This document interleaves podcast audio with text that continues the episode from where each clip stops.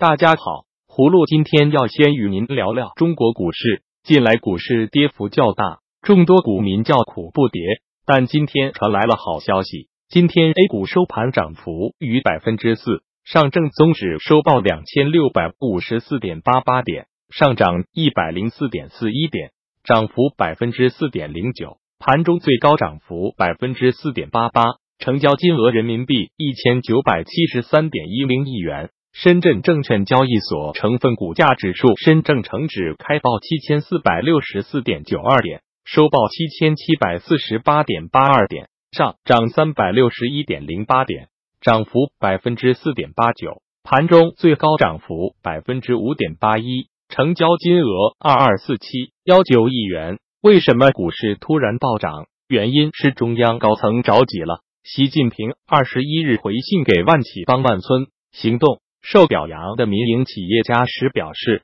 任何否定、弱化民营经济的言论和做法都是错误的。支持民营企业发展是党中央的一贯方针，这一点丝毫不会动摇。此表态有意对近来处在舆论风暴的民企吃颗定心丸。中国证监会二十日提出放宽上市规定的措施，对于被否决首次公开募股 IPO 的企业。重新并购重组上市的间隔时间从三年缩短到六个月，有利优质企业参与上市公司的并购重组。上海证券交易所、深圳证券交易所和中国基金业协会三部门二十日发布对刘鹤前日讲话的回应措施，表示全力维护市场稳定健康发展，包括完善公司回购股份制度，对于因为股市下跌股权质押融资。面临资金链断裂压力的上市公司将以国资驰援等。葫芦为股市上涨而高兴，但也不得不提醒股民朋友们：中国的股市仍然是政策股，而不是市场股。股市被政府和政策操控，而非由市场决定涨跌。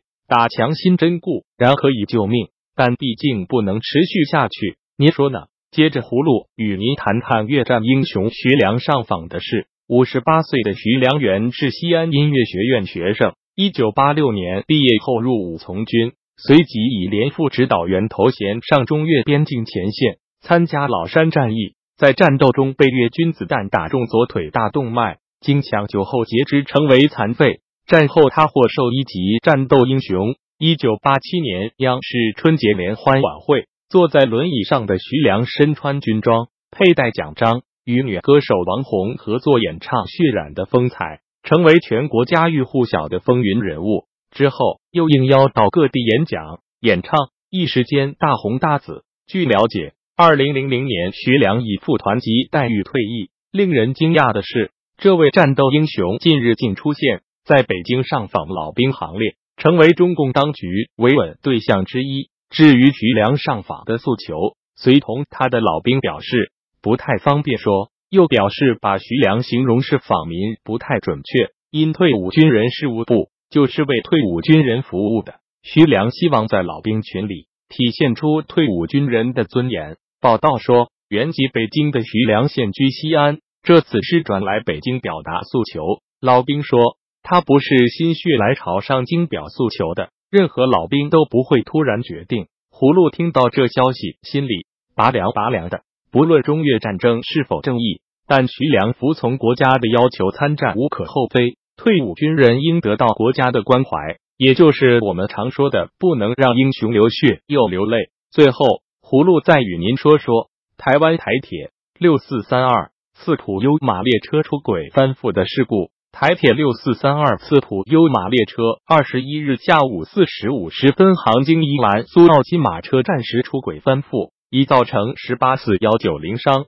台铁十二十一事故官方调查小组负责人二十二日晚间对媒体表示，台铁六四三二次普优马列车出轨翻覆的原因，初判未转弯时超速，但造成超速的原因和责任还要深入调查。宜兰检方晚间一业务过失致死罪嫌，向宜兰地方法院申请羁押开车的尤姓司机员。据了解。官方调查小组二十二日已进行现场勘查，并召开第一次会议，初判普悠玛列车出轨是因为转弯超速。出事现场的转弯半径约三百米，原本规定过弯时速七十五公里，但发生意外时时速超过八十公里，甚至不排除超过一百公里。